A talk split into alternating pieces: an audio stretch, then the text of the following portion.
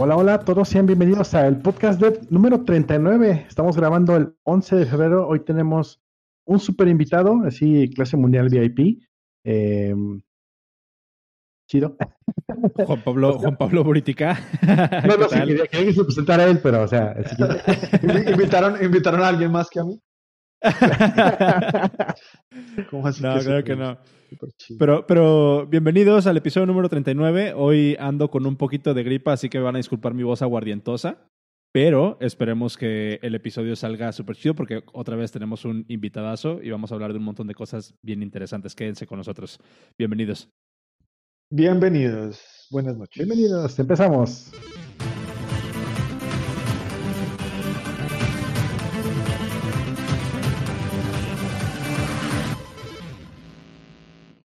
No sería el podcast dev si no le cago en el intro. y, sin que uno de los dos esté enfermo. Yo ayer grabé, anoche grabé con los chavos de Dev Nights que me invitaron a, su podcast y creo, creo que ellos me pegaron la gripa, ¿eh? Ah, este... gripa de nerd. Ajá, tal cual. Sí, oigan, pero, pero mucho gusto, este, mucho gusto estar aquí en vivo una vez más, un, un martes más en el podcast Dev. Y eh, pues nada, tenemos a Juan Pablo Buritica aquí con nosotros. Este, preséntate, Juan Pablo. Dinos quién eres, eh, cuál es tu background, algo que nos quieras compartir interesante de, de, de toda tu trayectoria y ahorita nos metemos a, a, los detalles interesantes. Dale, primero que todo, muchas gracias por decir mi apellido bien, con el acento donde es. le, queda, le queda muy difícil tanto a los gringos como a los colombianos. Entonces, Lo agradezco mucho. Bueno, sí, soy Juan Pablo Buritica. Soy colombiano de Bogotá. Vivo en Nueva York hace casi 10 años. Accidentalmente terminé en tecnología y, pues esos últimos 10 años he estado liderando equipos técnicos para startups tecnológicas. Em, siempre equipos distribuidos, usualmente en Latinoamérica y Estados Unidos. Y además de, pues, como de, este, de mi trabajo, he estado involucrado en comunidades latinoamericanas, he creado una serie de conferencias en, Colombia y he apoyado otras en toda Latinoamérica para, para seguir construyendo comunidad, eh, ya que no estoy allá, entonces por lo menos doy, aporto mi granito de arena desde acá. Oye, e, e, eso está súper bien, ¿eh? Porque como que nunca te fuiste de Colombia realmente entonces, o sea, tu impacto se sigue viendo en Colombia completamente. Esa es la idea, esa es la idea. Aquí hay mucho y allá en, e, en ese entonces cuando empecé no había nada, entonces la idea era como ayudar a balancear y, y, crear un puente entre los dos, entre mis dos hogares, digamos. Ah, está buenísimo. y fíjate, qué, qué, curioso porque este, también Cero tiene un background en, en chef. Ah, en chef. o, en, chef. En chef. En chef. No, no, no, en la cocina. En la cocina. Es que. O sea, es que ya no sé si decirle cocina porque, o sea, ¿está bien decirle background en cocina? Porque, o sea, neta no, no tengo como que el parámetro, ¿no? Así es como si, no, yo no soy developer, yo soy ingeniero de software. Te lo pongo en, en, en, términos de developer. Chef es una posición, es como decir senior o decir algo así. Entonces realmente el, no... el jefe de cocina. Exacto, no, no, no estudias para ser este developer senior, estudias oh, para okay, okay. desarrollo. Entonces, estudié gastronomía, sí, pero no estudié para chef. Y de hecho nunca fui chef. ¿Y, ¿Y, tú sí. fuiste chef, Juan Pablo? A mí me dieron el título de chef en un restaurante en italiano en Florida, en el cual trabajé acá un rato, sí, un restaurante pequeño. Entonces es como una startup, como, es como ser CTO de una startup de 10 personas.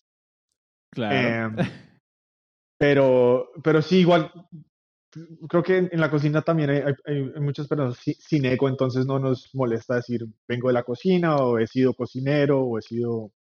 Eh, yo he sido cocinero y, y estudié cocina un, un tiempo. He estudiado un, un, poco de cosas más, pero sí cocina. Cocina y conozco, conozco muchos, de hecho, por lo menos unos 20 ingenieros e ingenieras que vienen de la cocina y creo que entender muy bien a producción a esa escala los hace mejor ingenieros, pero de pronto estoy viciado. Está súper interesante porque es algo de lo que comentabas. Eh, me, eché un clavado en todo tu historial en internet. Dios mío, sé que, sé que tienes, sé que tienes una charla eh, que precisamente se llama The Coding Chef, este, que la, diste en Git Merch en 2016. Este, traías puesta una Ay, sí, pues no, eso es fácil. Tenía una camiseta negra porque todas son negras, pero. Sí. Pero, no, esa es una de mis charlas favoritas porque efectivamente hago como los paralelos entre lo que nos hace buenos cocineros y el hecho de como de tomar ese, ese, ese camino de aprendices y de aprender cómo a usar muy bien nuestras herramientas y nuestros ingredientes y a probar, que es algo que, que, en ingeniería no pensaríamos que es tan parecido. En muchos casos pensamos que es una, como una profesión más de lógica, pero cuando entiendes la cocina y cómo funciona a nivel como industrial es muy, muy similar. Sí, es, es, prácticamente todo lo, que, todo lo que estabas comentando ahí. O sea, digo, la, charla se la recomiendo a cualquier persona que, que, le, que, le, llame la atención toda esta, esta parte, porque en la charla precisamente tú hablas como de más de que, la, más que las, más que las eh, herramientas, eh, ¿cómo se puede decir? Como puntuales de, de, estar en la cocina, como la forma de pensar es lo que te, es lo que te ayuda, ¿no? A, a, a resolver esos problemas y a pensar como en la, en la organización más que nada. Entonces, está súper interesante, se las recomiendo. Si quieren eh, los enlaces a las personas que nos están escuchando, los enlaces eh, de todo esto que vamos a estar hablando el día de hoy están en el podcast.dev diagonal 39. Ahí lo pueden encontrar, todas estas charlas. Este, pero, pero bueno, creo que, creo que, pues no sé, Cero, Cero ¿tienes algo que, que compartirnos antes de, de, empezar con el tema? Voy por ahí algunos enlaces o nada más nos quieres decir cómo estás. A ver. Pues ya tenemos unos buenos, este, unos buenos memes están saliendo, ¿eh? Están diciendo que Chef 10X en vez de Developer 10X, pero con ese Chef. Con, con, Chef. sí, justamente el que lo dijo es Jason Daza, que ahorita estoy viendo que está juntando banda de JavaScript y eso también es de Colombia. Entonces, creo que el tweet que lanzó Juan está jalando buena gente. Y entonces, ojalá estuviera aquí Eric porque él tiene mucha carreta contra el, grupo de JavaScript en México. Acaba de entrar Eric al, chat, entonces. ah, ahí está, hágalo. que se arme. Ah, ya regresó. Ah, ya regresó. este... cometí el gran error de refrescar. Oh, ah, es que no veo el chat, entonces no quería mirar si me estaba perdiendo algo. Ah, no te preocupes. Eh, el chat lo puedes ver en, en live.elpodcast.dev. Ahí está ah, la ventanita. Entonces, ahí para que esté al, pendiente de los comentarios también, si, si gustas. Eh, Cero, ¿tienes algo de, follow-up para, para comenzar con, con esto? Mm, que follow-up de la semana pasada, ¿no? Porque no estuve. Eh, oh, cierto. para los que ¿Escuchaste el episodio? ¿Cómo? ¿Escuchaste el episodio de la semana pasada? Sí, sí, lo intenté escuchar muchas veces. Este. Em, sí, sí lo escuché. No todo, te lo debo confesar porque estuve hasta el corrísimo de trabajo. Pero este sí. Em, pero nada, para los que no me escucharon la semana pasada, pues no pude estar porque tuve yo un este, compromiso social que no pude zafarme. Pero, pero estuvo chido también. Era, había que ver a la familia. No se puede todos los días. Eh, No, es lo que tengo. Pero a ver, tienes, tú pusiste aquí un link. A ver si nos aventamos los links rápido para aprovechar el tiempo que tenemos con Juan Pablo. Y este, comentamos de rapidísimo el que tienes de, de por qué no debemos de validar correos con regex. Y este lo vi que lo compartió. Em, ay, ¿cómo se llama este chico? Se me olvidó su nombre, olvídenlo. lo compartió una persona en mi Twitter, Obi, Obi Fernández, que em, justamente estaba dándose de alta con su cuenta de no sé qué, arroba un, un, este, dominio muy largo, y le decía, no, ese correo es inválido. Y así de, ¿what? Es mi correo. ¿Cómo es que no funciona? Y justamente es el rant. No hay que validar, no deberíamos estar validando los emails con regex, porque los emails no tienen una estructura fija. Hoy en día puedes incluso tener dominios con espacios, por alguna razón y eso ya no entraría. pues hay, hay, nuevos superdominios. Ah, que justamente ese te lo pasé por, por, por, mensaje y no lo apuntamos en los, en los enlaces, lo pasamos rapidísimo. Hay nuevos superdominios que pues están bien raros y tampoco lo van a validar. Entonces, si tú haces un, un regex sencillo que tenga primero letritas y luego la arroba y luego más letritas letritas, pues funciona, pero luego va a tener con otras cosas muy raras. Entonces, hazte, y, si van viendo el, el, link que les compartí, va cada vez creciendo y creciendo y creciendo el hasta que se vuelve completamente horrible. Entonces, de hecho, hay un, algo con lo que inicia que yo lo he hecho varias veces, ¿no? Dice, cuando la gente tiene un problema, dice, sí, lo voy a hablar con expresiones regulares. Ahora tienen dos problemas. Entonces, es justamente uno de los problemas. Termina el post diciendo que, ok, si quieres hacer un regex como un este artículo inicial para validar un correo, nada más valida que tenga una arroba. O si quieres, valida que tenga algo antes de la arroba y algo después de la arroba. Y ya con eso tienes un, una muy buena validación sin que truenes lo que tengan otras personas. Porque recuerda que incluso puedes poner en Gmail, puedes tener tu user más un tag arroba gmail.com. Entonces, va y todo eso, ¿no? Y además, y eso es un punto que sí estaría chido discutir, es, dicen, ok, una forma infalible sí, infalible de validar un, un, email es justamente pues mandar un correo. Alguien se registra, se da de alta, le mandas un correo y cuando él valida de regreso que sí fue esta persona, pues ya tienes que el correo es válido, ¿no? Vaga la redundancia. Em, eso funciona, es lo óptimo, tal vez no sea la mejor experiencia de usuario, pero también recuerdo haber leído hace varios, varios años un post donde decía que em, cuando tú mandas un correo para terminar el sign up de un usuario, estás perdiendo usuarios, porque hay gente que nunca le va a dar clic porque no lo checa, porque no quiere o porque no le interesa. Entonces, es un punto de, para debatir qué tanto te preocuparía que el email no se valide en el front, sino que se valide en el back a través de un, sistema, de un correo, pero también estás metiendo un poquito más de estrés a, un proceso que probablemente ya sea bastante complicado para hacer un up. Estamos hablando, por ejemplo, de un banco. ¿no? Digo, tú quieres que tu usuario te, el banco, el, correo que puso en el banco sea válido siempre, pero ¿qué pasa si tu proceso de SingUp es como de mil pasos? Le pides sus documentos, le pides XY, le pides datos de su cuenta, de su abuelita, y al final le mandas un correo para leer el correo. Y dices, pues no, ya se van a ir a la goma todos. Y, realmente es lo que pasa. Los usuarios no terminan su proceso de SingUp y se van. Tal cual. Este, ¿tú, has, tenido algún tipo de experiencias con, con este tipo de cosas, eh, Juan Pablo? Muchas. Em, a ver, ¿qué bueno, nos siempre, siempre, uno empieza intentando validar, ¿cierto? Pues por lo menos cuando está empezando a, hacer sus aplicaciones, aprende la de la validación en front y de la validación en back. Creo que eh, primero he aprendido un par de cosas. Uno, que el propósito de las validaciones, tanto en front como en back, son diferentes, ¿cierto? En, en, front es experiencia de usuario y en back es confirmar los datos, como la, la que, sean datos, como la integridad de los datos. Em, últimamente, en las aplicaciones que he estado, en las que he creado, he desacoplado el registro del correo, como la, confirmación del correo, a la creación de la cuenta. Entonces uno reduce la fricción usuarios. Eh, los deja usar tanto sea como un usuario eh, genérico o un correo si está equivocado. Y luego uno crea incentivos para que los usuarios confirmen, confirmen su correo.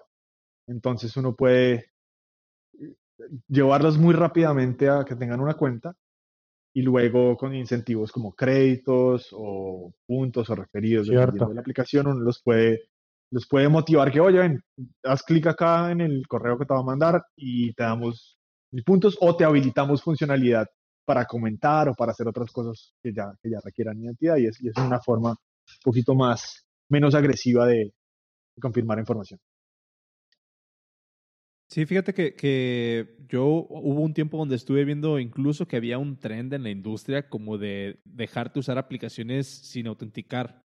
O sea, nada más ya cuando querías hacer como ese proceso así como de guardar la información o de descargar lo que sea que estuvieras haciendo o ya ejecutar o implementar lo que sea que estuvieras haciendo, ahí sí ya había, ya, ya era necesario como, como iniciar sesión de alguna manera, ¿no? Pero, pero mm, creo que hemos visto más y más este, esta proliferación de herramientas como de, ah, inicia sesión con Google, inicia sesión con Twitter o con alguna red, ¿no? Con algún otro servicio de single sign-on. Que también esa es una, una opción eh, que yo creo como que se puede considerar. Incluso, por ejemplo, en iOS, yo ahí voy a meter mi, mi, mi gol del, del delfín. Em, ah, no tenemos delfín. Hoy no tenemos delfines. Pero bueno, en, en iOS, a partir de iOS 13, eh, ya hay un API ya hay un API eh, para hacer lo que se le conoce como el Signing with Apple, que es de que nativamente tú puedes iniciar sesión en una aplicación nativa a través de un proxy que te da Apple y eso hace que el developer de la aplicación tal cual eh, no vea tu correo. Entonces, Apple a ese, al developer le manda una, una versión enmascarada de tu correo, que son puro, puro gibberish, así pura, puros caracteres aleatorios. Y cuando el cuando la, aplicación manda un correo, se hace un, proxy a través de Apple y ya así es como, como mantienes como anonimidad hasta cierto punto, ¿no? Em, lo que sea más interesante, por ejemplo, de este approach es de que Apple requiere que cualquier aplicación que ofrezca un servicio o, que ofrezca un sign-in o sign-on con algún servicio de terceros como Google, Facebook o Twitter o incluso con correo electrónico, tiene que ofrecer la, la opción de registrarte con, con Signing with Apple. Em, como, como una opción nada más, no, no tiene que ser a fuerzas, pero eso se me hizo bastante interesante. Y esa es otra alternativa para esto, o sea, realmente lo menos que puedas lidiar con, con correos, yo siento que es lo, lo mejor, también desde un punto de vista de privacidad, porque una vez que tienes el correo de alguien, tienes la necesidad o la responsabilidad de asegurarte que nadie te va a robar esa base de datos de correo. Oh, sí. Y entra, regulación, regulación y protección de datos, porque son datos, datos personales. Yo, creo que el único caso en el que de verdad necesitas confirmar los correos es cuando, cuando usas el correo como un canal de mercadeo, porque si es el canal más efectivo, entonces si quieres asegurarte que, que los mensajes están llegando al, al, lugar correcto. Pero si es una aplicación móvil o si es otras cosas, en muchos casos no es, no es necesario. Y, y otra, otra mm, como otro concepto que he visto para evitar incluso tener cuentas de usuario es estos Magic Links, que es de que cada vez que quieres iniciar sesión, o sea, no tienes contraseña, que eh, igual no está tan, no es, no es, lo mismo, pero está como, va como de la mano, eh, que cada vez que quieres iniciar sesión, tienes que poner tu correo y te mandan un enlace para autenticarte por la sesión que vayas a usar, pero no tienes contraseña. Y ahí eso sí como que, bueno, otra forma de, de lidiar con eso, ¿no? Em, entonces, bueno, pues ahí queda, queda esa info. Em, nos pasamos al siguiente, que es, según yo, les quería platicar de rápido de React Native. Eh, sí saben todo lo que es React Native, ¿verdad? Casi, no hemos hablado de, React Native aquí. No, casi no. este, no, pero se me hizo, se me hizo interesante. Hubo una discusión hace, en las últimas semanas aquí en, en, Twitter, em, donde Shopify anunció que van a mover todo su desarrollo móvil a React Native.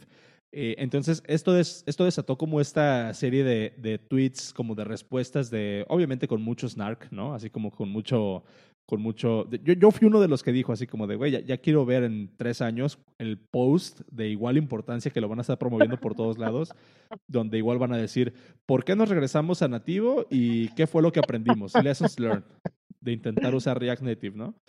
Eh, pero bueno, lo que se me hizo interesante de todo esto, de las discusiones que salieron, es de que una de las razones por las que Shopify decidió mudarse a React Native ahorita, una de las tres razones, eh, de hecho la tercera, es que dicen que ellos que han observado que la curva de performance, la curva de, de ¿cómo, cuál, es la, ¿cuál es la palabra en español para performance? Rendimiento. De rendimiento. la curva de rendimiento este, está siendo superada, o sea, se está, se, está, se está moviendo hacia arriba. O sea, esto quiere decir que los dispositivos están pudiendo manejar procesos más complejos con mayor facilidad. Entonces, em, pues básicamente es como esta, esta, pues, ¿qué se puede decir? Justificación de intentar resolver un problema de rendimiento, pues aventándole más hardware. Eh, y eso es así como que, bueno, pues ya tenemos dispositivos suficientemente poderosos para que no sea una, un determinante precisamente del performance. O sea, que no nos tenemos que preocupar tanto por el performance, entonces creemos que es buen momento para, este, para movernos a, a, React Native. Entonces, obviamente ese punto triggerió a un montón de personas en la comunidad de ah, nativas que pues dice así como que, o sea, es, es, una forma para muchos muy, muy mediocre, ¿no? Así como de, de, de, de pensar en eso, o sea, ¿Cómo resolvemos un problema de performance? Pues le aventamos más hardware. Y es como una, una, una, o sea, que es completamente válido. Eso, en eso sí quiero ser claro. O sea, es, es, una forma completamente válida de resolver el problema. Pero pues como que toca ciertas sensibilidades ahí para, para, diferentes, para diferentes personas. Em, y otro punto que se me hizo interesante a partir de, de, todo esto es un comentario que vi de una, una chica que responde en todo este thread, que dice, eh, le deseo buena suerte a Shopify manteniendo el talento en su equipo de ingeniería. La forma más fácil de quemar a un grupo de gente talentosa es hacerlos que el debugging sea imposible. Todo con React Native es prácticamente straightforward hasta que encuentras un bug. Cuando encuentras un bug, entonces a partir de ahí el margen de tiempo que, el margen de tiempo que, que, ganaste por desarrollar en React Native lo pierdes 10 eh, veces más. Entonces, o sea, esa, esa experiencia así como que React Native funciona súper bien hasta que no, y cuando no funciona bien, funciona muy mal. Entonces, ese es un punto que creo que se me hizo interesante recalcar aquí, otra vez de alguien que hizo React Native, em, pues digamos, por un periodo extendido de su, de su carrera. Y otro detalle de esto es de cuando todos empezaron a quejar cuando todos empezaron a comentar esta, esta decisión de React Native, de, perdón, de Shopify de moverse a React Native, todos obviamente apuntaron al artículo este famosísimo de Airbnb que sacaron hace unos años, donde decían que por qué se habían primero mudado a React Native y después por qué se regresaron de React Native a ser completamente nativos. Entonces muchos empezaron a, a, compartir ese artículo y como a sacar ese tema otra vez. Y lo que se me hizo interesante y que de hecho le tomé captura de pantalla por miedo a que lo fueran a borrar, es que el, C, el CEO de el CEO de, mm, eh, de, Shopify compartió un meme donde prácticamente le decía al equipo de móvil de Airbnb que son unos tontos. Eh, les dejo la, la, captura de pantalla ahí en el, en el eh, ¿cómo se llama? En, en el chat. Em, y es así como que, eh, no sé, como que te deja un, un poquito mal sabor de boca. Eh, pero bueno, no sé, ¿ustedes, ¿ustedes qué piensan de todo esto? O sea, ¿tú has tenido experiencia con, con esto de React Native, eh, Juan Pablo? ¿Algo que nos puedas comentar al respecto? ¿Cómo has visto el attrition en, equipos? O sea, ¿te, suena lo que dicen? Con React Native, no. Yo creo que evaluamos, antes de Splice estuvo en Ride y en, y Ride evaluamos tanto Córdoba como React Native y otras, otras tecnologías de estas como que transpilaban a, a nativo desde, desde web eh, o recompilaban y terminamos decidiendo usar, por lo menos en RAID necesitábamos hacer, eh, tener acceso al GPS y React Native o cualquiera, cualquiera de esas herramientas basadas en web no nos permitía tener la misma, el, el mismo acceso. Entonces por ese lado nos fuimos nativo, teníamos equipo de Android y de iOS y era muy costoso. Nos tocaba desarrollar todo dos veces eh, cuando la verdad la complejidad de la aplicación no era mucho. En Splice, hace en junio lanzamos nuestra nueva aplicación móvil. La construimos en seis semanas. Evaluamos todas las tecnologías modernas, incluyendo React Native, y decidimos usar Flutter. Ok. Em, porque estaba basado en Dart las herramientas de desarrollo y como la experiencia de desarrollo era muy, muy cómoda. Em, ah, de, hecho, al comienzo estábamos como reacios a, usar, a usar algo que no fuera nativo. Queríamos hacer unas interacciones bastante interesantes. Pero al entender que eh, Flutter compila a, proyectos nativos, tanto en Android como en, como en, en iOS y podía, teníamos acceso como a los, a los binarios y luego podíamos extender otras cosas como audio. Em, terminamos yéndonos con Flutter. Obviamente nos hemos encontrado como con, con cositas porque es muy, muy nuevo, pero em, fue, fue, una muy buena experiencia, la, la, verdad. Yo, yo siempre le he apostado a la web más que a, las tecnologías nativas.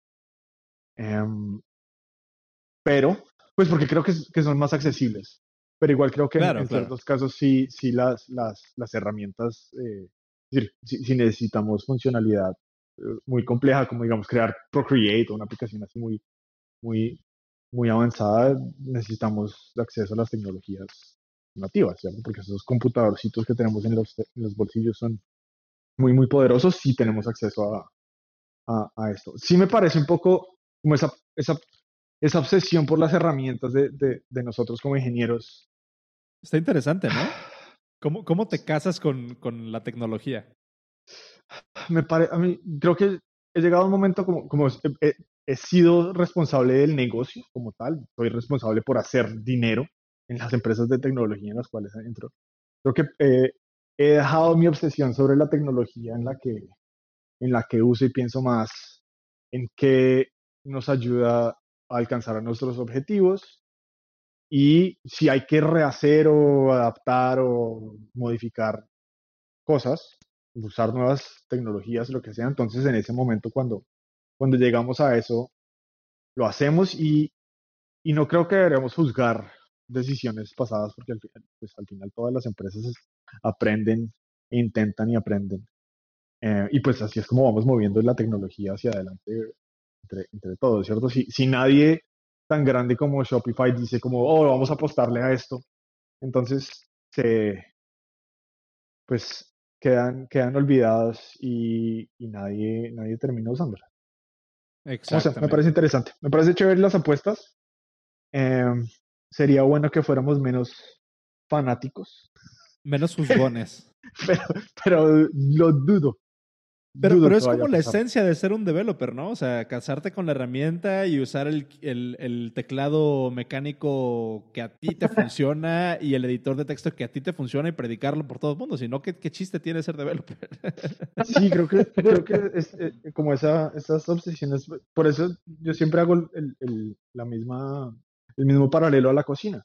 Hay un subreddit de cuchillos de Chef's Knife. Oh, vas a ver las mismas, vas a ver las mismas discusiones en por qué el carbono de tal, la fibra de carbono en cuál cuchillo es mejor y por qué el ángulo de 15 grados es mejor que el de 16 y tienes que usar piedras para afilar mil y luego ocho mil y luego mil y luego, y luego esto y, y, es la misma, es el paralelo, uno, uno va y uno lee y es, es, lo mismo y las peleas y las cosas, es, es muy, muy, muy chistoso. Em, sí. Pero es, es, bueno, creo que esa pasión es lo que nos hace pues, que estemos interesados en, en, en aprender y, y, también en enseñarle a otros. Exactamente. Ya al, al, al, final, ya para esto, para terminar el tema de, de React Native, quería compartir un último punto. Eh, de todo este, de toda esta discusión que se hizo en Internet, salió, me parece que es un Product Manager en, o Engineering Manager en Facebook, este, alguien preguntaba, ¿alguien sabe realmente cuántas pantallas están construidas de, dentro de, están construidas en React Native dentro de Facebook, o sea, en aplicaciones de Facebook?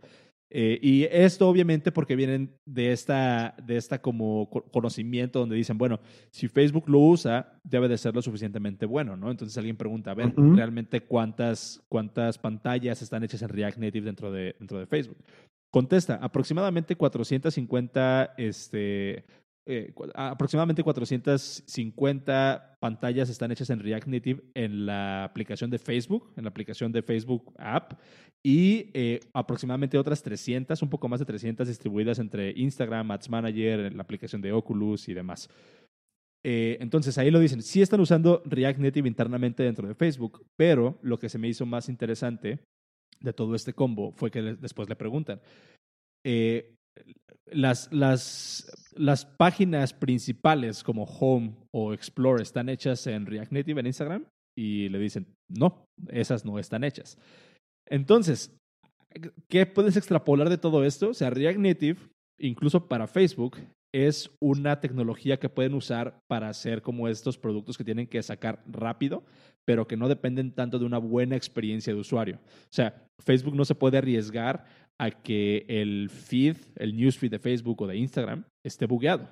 No se pueden arriesgar. Entonces, el hecho de que no estén usando React Native para eso, es, quiere decir que precisamente no tienen como ese voto de confianza en que React Native puede dar una experiencia de usuario digna de ese producto tan importante, que es lo primero que vas a ver cuando, cuando abran una aplicación que usan dos billones de personas al día.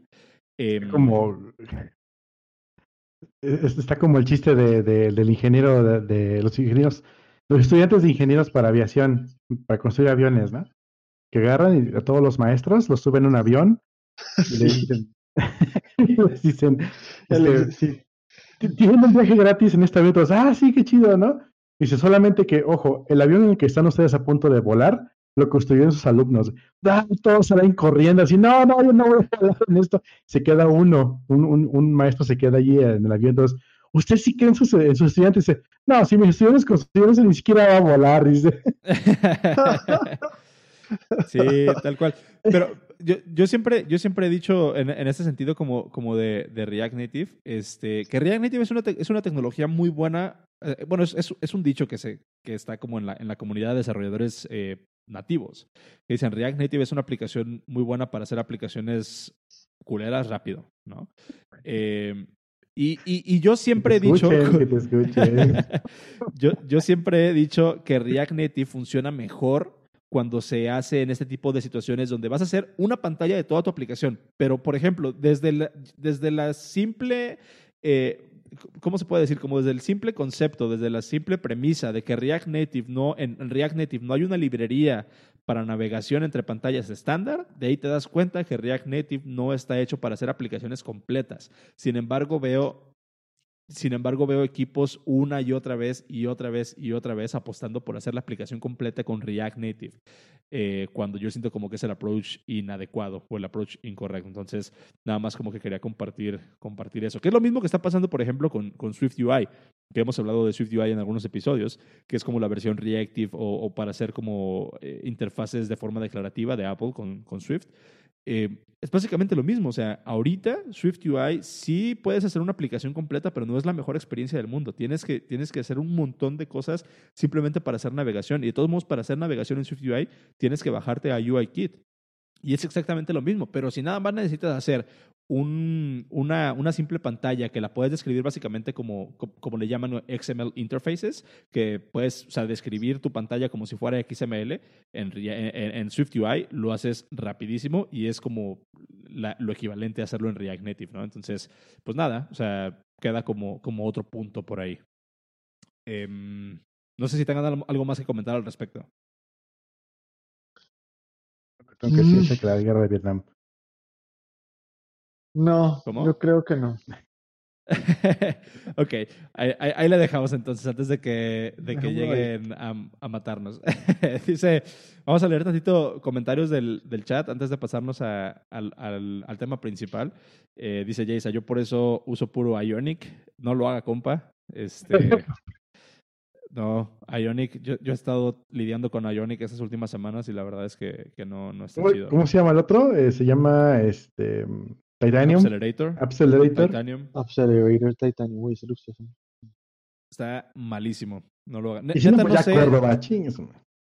O sea, me, me, sorprende, o sea, entiendo que es por, por negocio y demás, pero otra vez volviendo a lo que decía Juan Pablo hace ratito de, de esta, este gusto que tenemos nosotros por las herramientas, así como que neta no entiendo muchas veces cómo alguien puede usar esas plataformas para desarrollar tiempo completo. O sea, a veces sí, sí deja mucho, mucho que desear.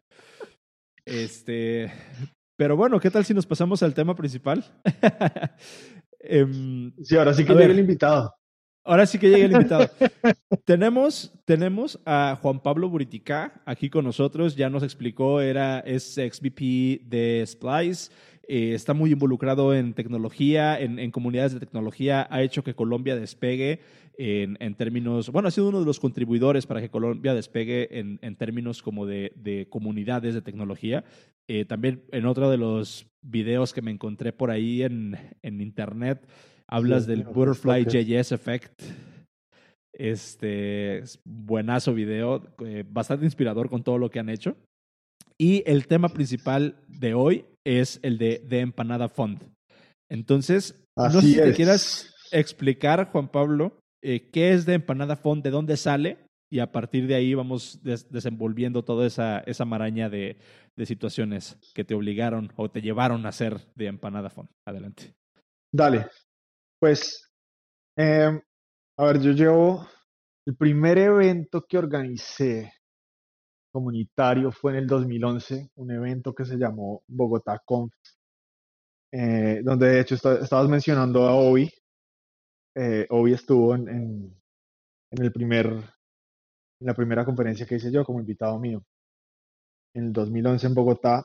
Y pues nació, este evento nació a raíz de, de como yo veía que Nueva York tenía acceso a un montón de meetups y comunidades y eventos donde podía aprender cómo empresas están haciendo cosas muy grandes. De hecho, como ver, ver estas cosas como, ah, miren, Shopify está usando React Native y eso es lo que han aprendido. Que aunque en algún momento pensaba que no iba a tener que resolver esos problemas, pues no veía que iba a tener que hacerlo. Saber a quién recurrir o, o cómo aproximarlos me, me, ayudaron a entender muchísimo mejor la disciplina de, desarrollo de software profesional. Y yo miraba desde acá, eh, desde acá, desde Nueva York hacia, hacia Colombia y veía que había pequeñas comunidades y pequeñas, eh, pues sí, sí, habían, sí habían algunas cosas, pero creo que había solo un meetup en, el, en ese momento que se llamaba Bogodev y no había nada como internacional. Entonces me, me motivé a, a, hacer un evento fue la, primera conferencia, que estaba Bogotá Conf, que, pegamos detrás del, del Ruby Sur Tour, que era un tour de rubistas que fue por todo, toda América. Y a partir de eso fundamos el primer meetup de JavaScript en Bogotá. Creo que el, evento fue en octubre del 2011. El primer, la primera, el primer meetup lo tuvimos en noviembre y de ahí poco a poco fueron saliendo. Entonces, Bogotá Yes duró un año, al año, eh, eh, bueno, Bogotá Yes lo fundó John Acosta con, con, un par de personas más. Y de ahí John conoció a Julián Duque, eh, que si viste la charla de Butterfly Yes, la dimos juntos. Julián de ahí fundó, de ahí fundó Medellín JS. Al año fundamos Cali JS y poco a poco fuimos como creando eventos de JavaScript en Colombia. Y cuando se acercaban a nosotros, cuando me decían, oigan, nosotros queremos hacer, pues como hacer parte de Colombia Yes o de, este tipo, como, hacemos, o, pues quiero crear un mito para Java o para lo que sea. Por lo general yo les decía, pues reúnase conmigo, yo le cuento cómo, cómo lanzar un evento, cómo conseguir los primeros conferencistas, el, el lugar, y este era un, como un fondo privado que nunca había contado públicamente y era que yo, yo, les ofrecía a todas las personas que se acercaban a mí que yo les gastaba las empanadas del primer evento. Yo les decía, yo le pongo las empanadas y la gaseosa o la cerveza. Wow. Y, y entonces así empezamos o ayudamos a empezar varios eventos, patrociné eventos en Chile, en Venezuela, en Colombia, en Argentina, en Brasil no creo, pero en Centroamérica un par también. Eh, y siempre les pedía pues, el compromiso de que por lo menos crearan, pues a partir del primer evento, hicieran otro al otro año. Y, era como el único compromiso que les, pedía. Y poco a poco, bueno, creo que vimos, vimos el impacto de, de, la primera conferencia. Eh, luego se convirtió en una conferencia especializada que fue JSConf Colombia, con el fin de que otras comunidades hicieran lo mismo, ya que habíamos abierto un poco como el, el espacio y, y, la infraestructura para, para, hacer eventos. Entonces de ahí salió RubyConf Colombia, salió uno que se llama ScaleConf, eh, con unos organizadores eh, similares. Em, y bueno, creo que hoy en día tenemos seis o siete conferencias internacionales o más en, en Colombia. Entonces, em, hace, hace un año, creo que un poquito menos de un año, estábamos lanzando el, evento de JSConf Colombia y recibimos unos comentarios no tan bonitos de parte de unos organizadores en Europa. Como creo que criticaban, criticaban un poco la aproximación que habíamos tenido en cuanto a tener invitados específicos y no entendían muy bien el propósito de, o, por lo menos la estructura que, que es requerida para lanzar un evento en Latinoamérica, ¿cierto? Nosotros en Latinoamérica no tenemos empresas como Facebook que nos regalan cientos de miles de dólares en patrocinio, eh, no podemos cobrar miles de dólares en entradas, pero los costos, la estructura de costos es muy similar. Entonces, el propósito de cualquier evento es primero vender entradas para sobrevivir y luego de ahí uno puede concentrarse en la experiencia. A diferencia en Europa o en Estados Unidos, tú anuncias un evento, tienes patrocinadores por doquier y, mm, y es muy difícil, tienes que ser muy, como muy desordenado financieramente para, para, que te vaya mal. Em, entonces, el formato que nosotros usamos en, en, Latinoamérica, o por lo menos en Colombia, para crear eventos es invitar tres personas bien reconocidas de la comunidad eh, que sean representativas de, pues, por lo menos de la población. Eh, buscamos diversidad y de ahí, a partir de eso, abrimos un, llamado público a charlas para llenar el resto de cupos, como 20 o 25 cupos por la agenda. Y esto, pues, no lo criticaron, ¿cierto? creo que una, persona decía que que era una, una forma de darle ventaja a personas privilegiadas o algo por el estilo, sin, entender muy bien. Entonces, eso me molestó un poco. Y que hay gente que me ha seguido en Twitter, yo soy como medio peleón en Twitter. Pero esta vez me, me propuse a no, no pelear con esta persona ni, con, ni, como a, a, a, caer como en la trampa de, de discusiones en línea y esperé un tiempo y luego me calmé y luego, em, pues, empecé a decir, dije, creo que dije que los eventos gringos y europeos debían crear un fondo, pues que si eran, si eran tan exitosos, entonces deberían crear un fondo de patrocinio para eh, lugares de, de, desarrollo, como puede ser Latinoamérica, puede ser Asia o África. Y y uno de, estos organizadores me respondió sin saber que, que, de pronto yo me estaba refiriendo a ellos. Y, me, y, pues, y pues sacó, sacó ciertas excusas. No, pero es que los presupuestos no son tan bonitos y, no, y pues yo, sé muy bien cómo son los presupuestos en Estados Unidos y en Europa porque yo he organizado eventos acá y es, otra, es otra cosa.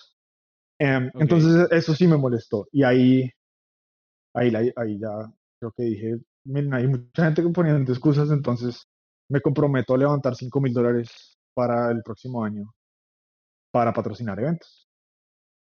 Em, y, fueron, que, al final de cuentas terminaste, eh, bueno, la primera iteración, si lo, que estoy viendo acá, terminó en 65 mil dólares.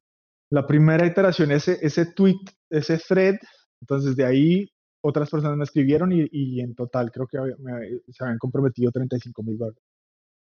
Em, entonces ahí ya era, pues ya era en serio, ¿cierto? Entonces ahí ya, cuando ya otras personas me, como que me dijeron, ah, sí, coja, coja, y yo, pues me escribían por privado, yo, bueno, mierda, ya, ¿cierto? Ahora em, tengo trabajo que hacer, demonios. Sí, ya. Pues, esto me pasa por abrir la bocota. En Colombia diríamos, esto me pasa por sapo. Em, y, pero entonces una persona, una, una persona que es una amiga muy cercana que me, me ofreció 25 mil, me dijo, mire, yo le puedo dar esos 25 mil siempre y cuando lo reciba una fundación registrada. Y yo le dije, pues sí, pues tiene, tiene todo el sentido. Tengo que ver cómo, cómo entonces busqué varias organizaciones. Duró un buen tiempo intentando ver cómo estructurar el fondo porque, pues porque hablé con varias fundaciones, algunas me querían cobrar la mitad de toda la plata que yo reunía, otras personas estaban interesadas. Por allá un tipo en Bitcoin me quería hacer un no sé qué tipo de trampa, pero, pero pues al final conocí a una persona que, que, me apoyó y en diciembre lanzamos una campaña de fundraising total y ya yo le había, ya había decidido que iba a usar el nombre de, de mi fondo privado para, para hacer un fondo público. Entonces en diciembre lanzamos la empanada fondo oficial, levantamos en total 42 eh, mil dólares en donaciones ese diciembre y llegaron los otros 30, solo llegaron 30 mil de los 35 mil que me habían prometido. Ok. Em, y bueno, los impuestos y cosas, creo que hoy tengo 66 mil, 67 mil dólares en este momento para distribuir. Uh, lo vamos a distribuir de dos formas. el 90% del fondo está dedicado a patrocinar eventos comunitarios en Latinoamérica. Entonces, em, desde México hacia el sur. Okay. Y la idea es crear como, una, como un proceso público de, de selección. Tengo, eso, eso, todavía lo estoy, estoy formando un comité y estoy, estoy organizando un poco el proceso, pero creo que voy a dar 10 grants o 10 becas, 10 patrocinios. Contribuciones, ajá. Sí, 10 patrocinios, 10 contribuciones a, a, a 10 conferencias en todos los países menos en Colombia, porque en Colombia ya he apoyado mucho. Entonces, esto es más que todo como un regalo de Colombia para el resto de Latinoamérica. Eh, serían más o menos 5 mil dólares o 6 mil dólares por evento. Y lo, lo distribuyéramos, entonces se concentra en, en, en, gastos que podamos incurrir. Entonces, patrocinar, pagarle el viaje a, a speakers internacionales, pagar hoteles, pagar eh, sistemas de traducción, pagar pagar cosas que liberen la presión a los organizadores y, mejoren la experiencia y la, la accesible. Entonces, ese es el 90% y el otro 10% lo vamos a invertir en becas para latinoamericanos o pues latinos y latinas en Estados Unidos y Canadá para que asistan a, conferencias locales. Entonces, si hay alguien en Nueva York que es de ascendencia eh, latinoamericana eh, puede aplicar una beca y, les compramos la, entrada, pero sí debe ser local para no tener que incurrir en gastos de, de transporte. Es la idea. Sí, pues la idea es que sea local porque pues, los eventos gringos son muy caros a comparación de los, los latinos y, es, eso creo que es otra escala. Sí, oye, a ver, tocaste un punto bien interesante ahorita en lo que nos estabas platicando, pues los orígenes de, del fondo de la empanada. sí, sí, sí es el nombre oficial de Empanada Fund. Sí, sí. Em, yo, yo siento que obviamente el, dinero, los recursos, esta falta como de acceso a, a patrocinios tan, tan fácil, que hay, como tú decías, ¿no? O tenemos Facebook, Google y acá, pero acá en México, pues no, no voltean a ver, o en Latinoamérica en general, no, no voltean a ver mucho acá. Ese es un factor bien importante que yo siento por el que no se hacen tantas, eh, tantas conferencias o tantos eventos, y es precisamente lo que está intentando resolver de Empanada Font. Pero ¿qué tal, qué, qué pasa del otro lado? O sea, ¿qué pasa con la gente? Eh, las personas que irían a estas conferencias, ¿cómo lo has visto tú en, en, tu experiencia? ¿Sí paga la gente por ir a las conferencias? O sea, sí, aunque la conferencia no sea un, un negocio tal cual, pero yo lo que, lo que he visto mucho es de que la gente automáticamente cuando se habla como de costos, es, o sea, es como que les, les, se les va la, la, la emoción por aprender, por contribuir, por conocer. O sea, ¿Cómo han mitigado eso ustedes o, qué es lo que has observado en ese espacio? Claro, eh, es, es, un tema muy complejo, especialmente en Latinoamérica, cuando los costos, pues cuando por lo menos los ingresos no son tan altos, ni siquiera como, pues, todos. La forma en la que nosotros lo aproximamos, por lo menos desde, desde, los, desde los eventos que yo he fundado, es sentar la base. Eh, eh, la idea nuestra siempre ha sido sentar la base para que otros eventos sigan como nosotros le decimos en Colombia, abrir trocha, ¿cierto? Abrir como maleza. Abrir brecha en, México. Exacto, ir, ir, abriendo como la, la, la brecha. ¿Y por qué digo esto? Entonces nosotros siempre estructuramos la, las finanzas de Yes con Colombia, por ejemplo, para crear un evento sostenible. Los primeros, las primeras dos conferencias en Bogotá y la primera con Colombia las financió su fundador. Eh, eso es un privilegio que nadie más tenía. Pues fue una gran cantidad de, dinero que, que, doné, podemos decir. Y, y, creo que en el momento en el que yo, pues, pues, yo tenía la oportunidad de hacer eso, pero, pero pues no consideraba o, o, dije que nadie más debería estar en una posición donde tuviera que pagar por organizar. Entonces creamos una infraestructura de patrocinios, donde podíamos sentar los precios y el estándar de los precios. Eh, una, también una estructura de, boletería donde permitía cubrir los gastos fundamentales del evento como traducción y como pantalla y, cosas audiovisuales, pero recortamos almuerzos o no dábamos, dábamos refrigerios muy accesibles o dábamos más tiempo. Lo volvimos como el, como el MVP y al, al, madurar esta estructura, entonces siempre buscábamos quedar con por lo menos 10 mil dólares para el otro año, para que los siguientes organizadores no tuvieran que empezar desde ceros. Em, al sentar como la, estructura de precios, entonces otras conferencias pudieron colgarse de esto. Y cuando asistentes decían, uy, no, eso está muy caro, 3 pesos o 4 pesos, que son 100, 120, es mucho dinero, y sí, es medio salario mínimo anual.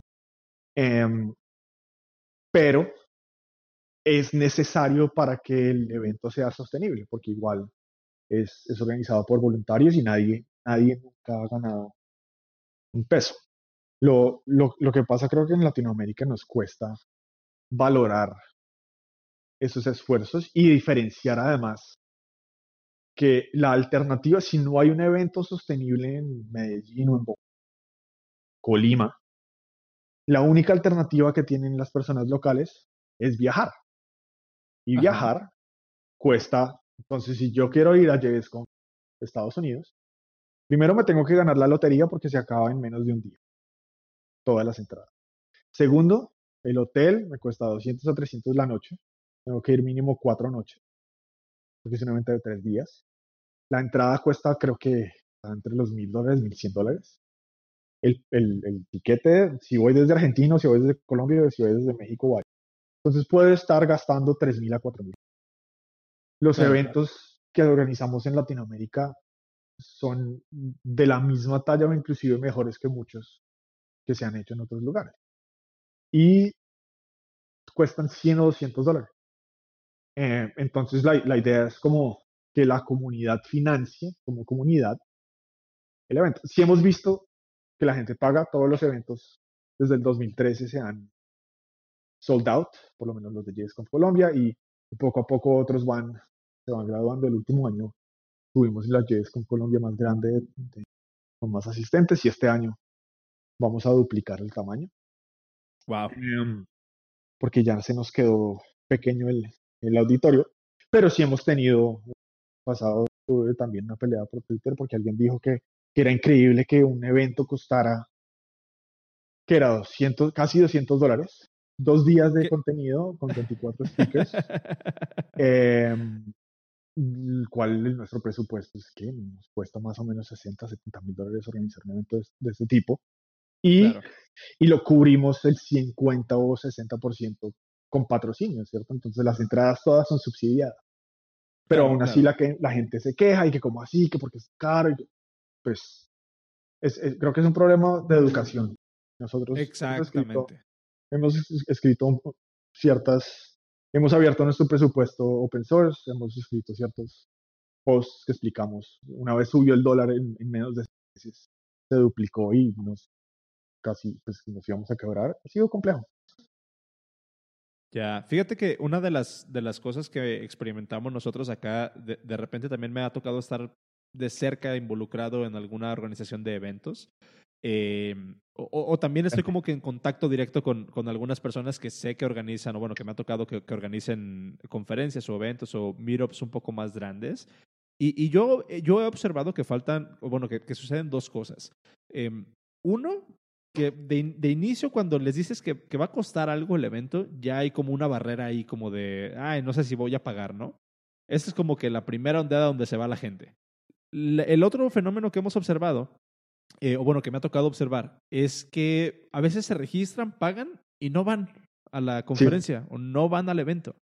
Eh, y la otra es de que, por ejemplo, en el Meetup que, que estamos organizando aquí en Colima, el WDT, em, hemos intentado hacer un esfuerzo bastante fuerte por dejar de promover que va a haber cerveza y pizza en el evento como el gancho hemos estado intentando como, como promover más de que vengan a aprender y el hecho de que va a haber chela y pizza es como un, un bonus, pero no vengan por la chela y la pizza, porque nos pasaba, de hecho fuimos, eh, fuimos haciendo como un poco de tweak, eh, fuimos, haciendo un tweaking de, de, cómo organizábamos el evento, porque antes dábamos la chela y la pizza entre, creo que después de la primera o segunda plática, y ahorita ya los, ya los damos hasta, hasta el final, ya que se terminan las tres pláticas, porque si no, pues la gente tomaba y se iba. ¿No?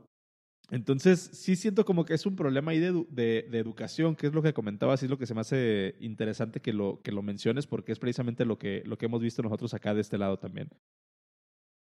Sí, es un problema que nosotros tuvimos al comienzo siempre, pero nos hemos tomado la responsabilidad de, de crear cultura. Yo prefiero quedarme con 100 personas que valoran el esfuerzo comunitario que hacemos a 300 personas que van a comer empanada. Em, Exactamente. Porque. De hecho, así pues, es como nació Chela JS en México, que ya se llama diferente, pero así nació. Era realmente. Me acuerdo que fui a los primeritos cuando nada más habían como 5 o 10 personas. Y básicamente era, ahora sí, ya, bueno, vamos a hablar de esto, de, de JavaScript, de Node, de aquí y allá. Y todos así picándose los dedos, así de, ah, sí, ¿ya qué hora van a hacer? Ah, son las chinas, qué buena onda. Y sí, van todos a la goma. Sí, y es, y es, un, es, un, es un reto cultural, ¿cierto? Es, es, es, un, es un reto cultural donde el valor al aprendizaje, el valor al esfuerzo comunitario, el valor a, a, a muchas otras cosas, pues se ha devaluado nosotros. Y, y, y, pues creo que parte, parte del liderazgo comunitario es ayudar a reconstruir a, y ayudar a formar y a educar la comunidad. Um, hablando, ajá. No, no, ah, mira, yo, yo, tengo, yo tengo una, una preguntita aquí de rápido y ahorita dejo, dejo que, que Cero haga, haga la suya. Este, a mí se me hace, no sé si nos puedas, no sé si nos puedas platicar, Juan Pablo, un poco acerca de, de esto que estás comentando, de que dices, por un lado, hay que educar a la banda, hay que educar a los asistentes, hay que promover como que ese sentido de, pues de formalidad hasta cierto punto, ¿no? O sea, de que a final de cuentas lo que queremos hacer es mejorar todos y entre todos nos vamos a echar la mano. Yo siento que ahí podría ser muy fácil caer en la, caer como en esta, en esta trampa hasta cierto punto, de en vez de invertir, eh, em, invertirle a atraer a gente externa, gente europea, gente de Estados Unidos, a gente de otros países, eh, líderes eh, globales de, la, de, las comunidades, en vez de invitar a ellos a que vengan para acá, po podría haber otro, otro approach ahí como de crecer a la gente internamente y que la misma gente que está dentro de la comunidad sea la que proponga. ¿Cómo ves tú esa, esa relación entre ese, ese reto? O sea, ¿es viable, no es viable, no lo recomiendas? ¿Siempre tiene que venir alguien de fuera a compartir el conocimiento? ¿O también podemos crear este tipo de comunidades desde adentro y nutrirnos nosotros mismos? Yo creo que no son posiciones opuestas. Y de hecho, es, filosóficamente, yo, el, el, primer, el primer objetivo que tenía cuando creé conferencias fue que algún día un asistente a un meetup que creamos nosotros salga a dar una charla internacional. Ese era como el primer milestone. Yo dije, cuando, cuando logremos esto, me retiro. Y okay. Julián Duque fue el primer, así, Julián Duque eh, fue organizador local, yo le di una beca a mi segunda conferencia, él fue profesor de CodeRise, fue una de esas cosas, fundó Medellín y eventualmente salió a Europa, a, fue el primer conferencista internacional. Entonces fue como, fue como mi objetivo cumplido, como wow, yo le, siempre le digo a Julia, mi, mi caso, mi caso de mostrar. Tu caso eh, de éxito. Y, y, y, hoy, y, hoy, es mi aspiración, ¿cierto? Porque es, es, es, es un duro. Um, pero, pero lo que sí, sí, sí tenemos que ser conscientes es que el conocimiento viene de oportunidades.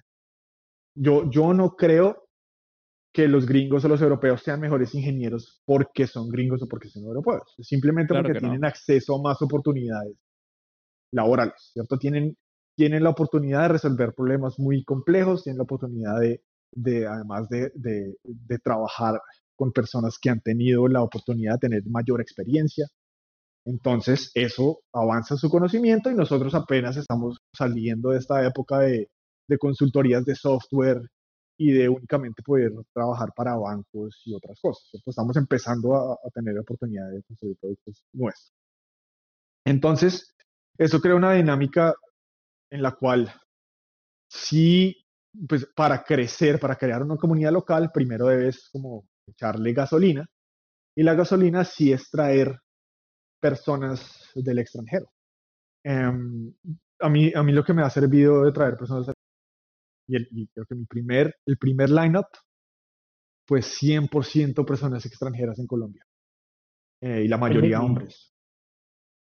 Oye, okay. ¿qué, qué, tan, ¿qué, tan, complejo es vender esa idea? Hazte cuenta, voy a hacer mi, mi, mi JSConf en, en Colombia y voy a traer personas del extranjero, ¿qué tan complejo es vender esa idea a personas en el extranjero? Y obviamente por el shock, este, por la diferencia de idiomas, o por lo menos por la gente, la gente que está en Colombia, digo, en este caso por el ejemplo, ¿no?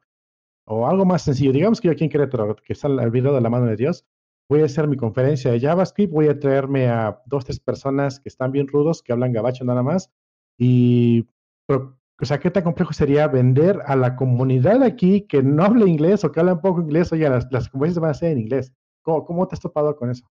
bueno, me parece una muy buena pregunta. termino de responder la anterior. Eh, porque filosóficamente me parece muy importante como claro. Es que el año pasado fue la primera vez que tuvimos más latinoamericanos que gringos en JSConf Colombia. También es la primera vez que tuvimos más mujeres como conferencistas que hombres. Entonces, uno debe tener valores aspiracionales como nosotros aspiramos a tener una, algún día el lineup de JSConf Colombia va a ser, ojalá, o, todos latinos o todos colombianos.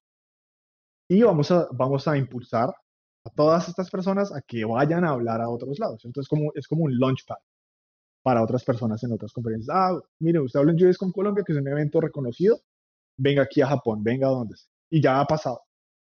De hecho, ya han salido varios ahora.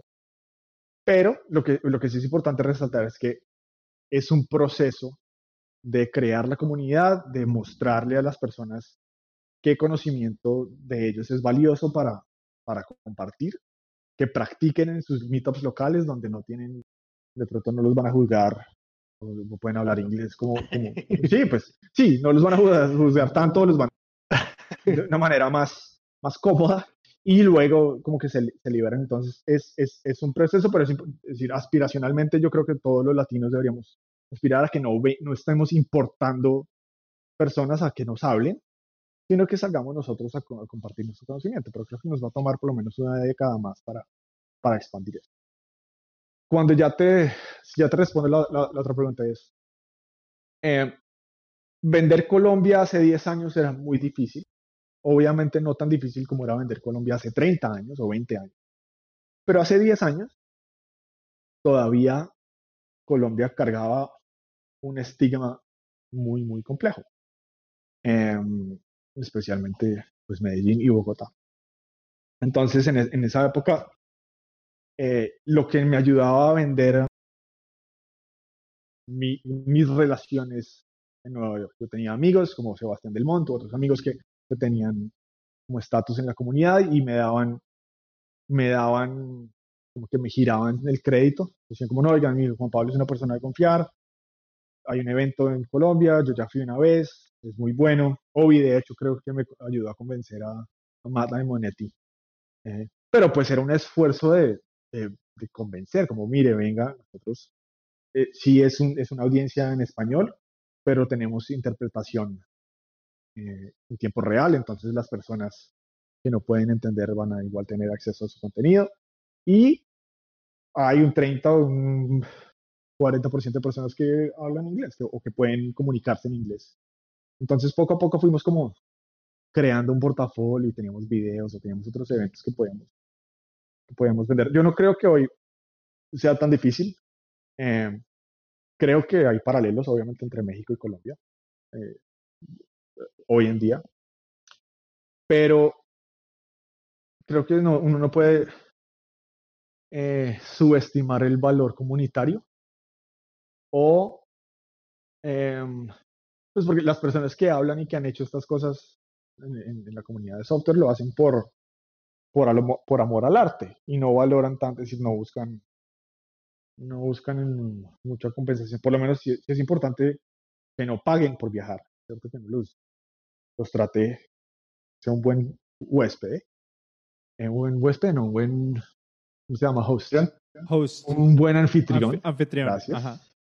¿Cómo se dice em, host? Host. ¿Cómo se dice? Server, server. Em, sí, pero, pero pues, porque igual se convierten en, en embajadores. Si, si, si uno ve hoy en día, por ahí sale Marico Cosaca hablando de experiencia en JS con Colombia, se, se, convierten en embajadores y, es, el ciclo es mucho, mucho más fácil. Y si, y si nosotros pudimos convencer a personas a que fueran a Colombia hace 10 años, em, creo, que, creo que le queda mucho más difícil a, otras ciudades sacar excusas. Wow. Yo creo que, que, esa, esa, frasecita que dijiste de si nosotros pudimos, ¿cómo chingados ustedes no van a poder? Creo que de eso se trata todo esto, ¿no? O sea, de, inspirar. Y es como que el, el, vibe que me queda de todo, de todo eso que nos estás platicando. O sea, que lo veo y digo, o sea, suena suena súper chido, suena súper suena súper eh, productivo. O sea, después de 10 años que llevas haciendo esto, o sea, verte, platicar todo esto, sí es así como que, wow, o sea, todo el, todo el camino que has recorrido y todo lo que has logrado y más que nada como que la, la, parte esta de, del, del ímpetu, pues, de, de, mejorar a todos como comunidad, siento que es algo de, de rescatarse bastante. Em, gracias por compartir todo eso. Juan Pablo, para terminar, em, concretamente, ¿qué crees que nos hace falta hacer mejor en México para poder llegar al nivel en el que está Colombia ahorita en términos de, de conferencias y de comunidades? O sea, un, un consejo concreto que le, que le, pudieras dar a toda la banda que organiza eh, Meetups aquí en México para que se puedan llevar este, esto que nos vas a decir y aplicarlo el día de mañana en sus comunidades. Sin presión, ¿eh? Sin presión. Sin presión, sin presión. Bueno, primero les, les agradezco el piropo porque que, que, nos vean, que nos vean como que vamos por lo menos un poquitico más adelante en algo. es, es, es, es chévere porque Colombia siempre está como alcanzando a todo el mundo en todo. Pero yo estoy impresionado con, con, la cantidad de cosas buenas que he escuchado de la comunidad de developers en Colombia. ¿eh? O sea, te lo juro. Y siento que tienes tú mucho que ver con, con eso. no, no me tomo el crédito. Hemos hecho, hemos hecho muchas cosas y hay un equipo detrás de... o sea, hay, hay, hay, muchas, muchas personas. Entonces, yo, yo creo que esta, esta es mi respuesta. La cantidad de personas que se han arriesgado a ser líderes comunitarios y que se han echado de la comunidad al hombro es impresionante. Y he hablado un poco con, con organizadores en México de diferentes eventos y, creo que los pocos que se echan la comunidad al hombro no tienen el apoyo comunitario. Entonces, y pues creo que también de pronto eh, se está, se está buscando empezar con algo muy grande. Ajá. Entonces, diría yo que necesitan más líderes comunitarios que sean más perseverantes y estén dispuestos a avanzar con los 10 que sí quieren y no con los 300 que, van al que, preguntan sobre el streaming pero no van a pagar 20 dólares por, por el evento.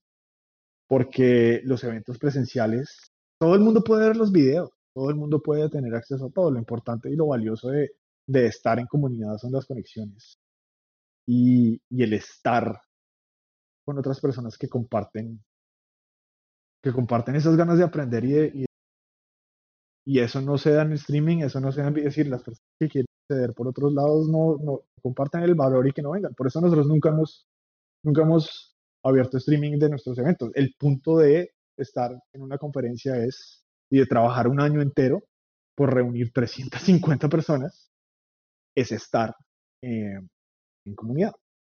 Entonces creo que los invitaría y las invitaría a que valoren más eh, el espacio, el espacio personal como en el, en el Meet World en el, y no tanto en el online.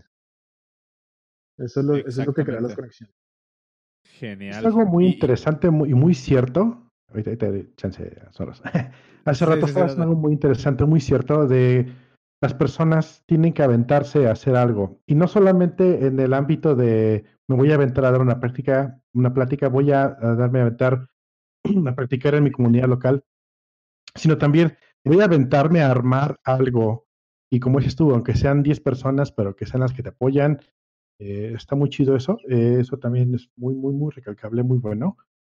Em, hablando de dar conferencias, por ejemplo, eh, bueno, quiero bajar, por ejemplo, lo que hacemos en la chamba, donde estoy yo. Justamente definíamos hace unos días por qué tenemos nuestro evento de charlas en el trabajo. Y no, es que queremos traer a ponentes que enseñen cosas bien chidas y vamos a exponer lo que hacemos. Digo, oigan, no, no es el punto. Si queremos traer, si queremos que haya charlas con ponentes en el Elixir de JavaScript, pues hay un chingo de pláticas muy buenas, eventos muy buenos que ya están. A mí lo que me interesa es que mis juniors se avienten a dar pláticas de lo que sea, de cómo hacer un café, de cómo levantar un servidor en una Raspberry, yo que sé, de lo que sepan, no tiene que ser ni siquiera tecnológico. A mí lo que me interesa es que se avienten, que se, que se suelten, que se paren frente a una audiencia y que no se traben. Si se traba no importa, somos nosotros mismos, o sea, no pasa nada. Y eso es algo que cuando lo dijiste me, me sonó mucho porque sí es muy, muy, muy chido. Y es hora de meter comerciales. no, ya está. Eh, sí, pues, pues nada, ya para, para terminar y para cerrar todo esto y volverlo a traer como, como nuestro centro, eh, apoyar a las comunidades, o sea, perseverar, estar ahí, estar presente y si pueden darle un manazo a las personas que preguntan si va a haber streaming, por favor háganlo. Eh, porque no se trata de ver un video, se trata de estar ahí, se trata de estar en la comunidad, de empaparte, de conocer gente. Lo he dicho en muchos episodios. O sea, ve a conocer gente y esa misma gente que vayas conociendo te va a ir llevando en toda tu carrera. O sea, ve a conocer gente, ve a conocer gente. Ese creo que es como que uno de los valores más grandes que, que podemos rescatar de todo esto. Y pues nada, te quiero agradecer muchísimo, eh, Juan Pablo, por darte el tiempo. Eh, Gracias por la invitación. Por favor, dinos dónde te encontramos, qué andas haciendo. Puedes meter tu gol ahorita y ahí tenemos unos enlaces ya para terminar que queremos compartir de algunos eventos que va a haber. Pero tienes, los micrófonos son tuyos. Adelante. Muchas gracias. Eh, en este momento no ando haciendo nada, estoy desempleado. Tomando, estoy tomando un descanso porque ya llevo 10 años para startups que parecen 30, tenía pelo cuando empecé.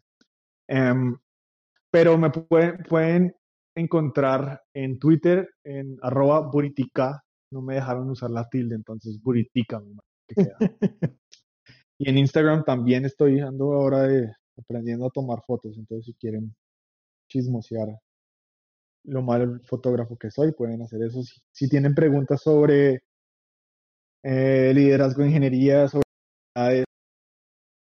por Twitter siempre estoy dispuesto a, a, contribuir y a, y a estar. Pronto voy a anunciar el proceso de aplicación para el fondo de la empanada. Entonces, si, si están planeando hacer un evento, si son organizadores de un evento y les servirían 5 mil dolaritos, eh, estén pendientes. En Twitter somos The Empanada Fund y tenemos un mailing list también en empanada.fund, F-U-N-D. Em, ahí, ahí vamos a, a tener toda la, toda la información. Genial. Eh, pues muchísimas gracias. Compartimos unos enlaces bastante rápido. Hay eh, JSConf en México, 4 y 5 de mayo.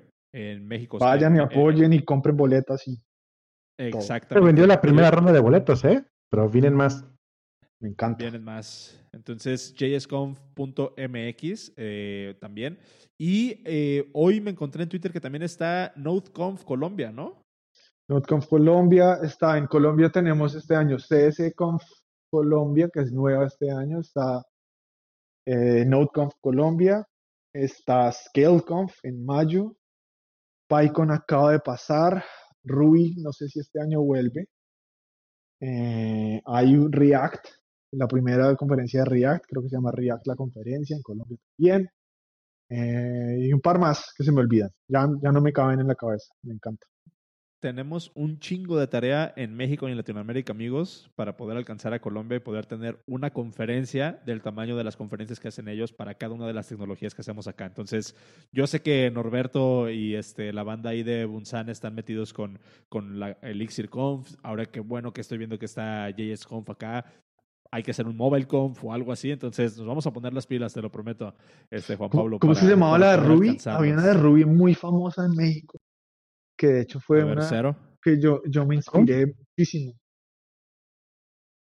¿Cómo estaba? Estaba, ay, sí, yo recuerdo. Que la hacen como temática, había de luchadores y había...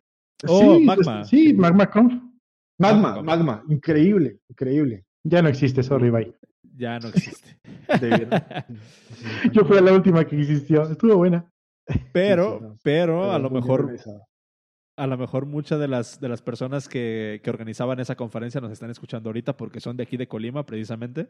Entonces, este, ahí les paso el dato de que les das manita arriba a la organización. Fueron, fueron inspiración. Wow. De verdad estaba muy chido. ese evento me gustaba mucho. Sí, sí, sí. Fueron inspiración. Buenísimo.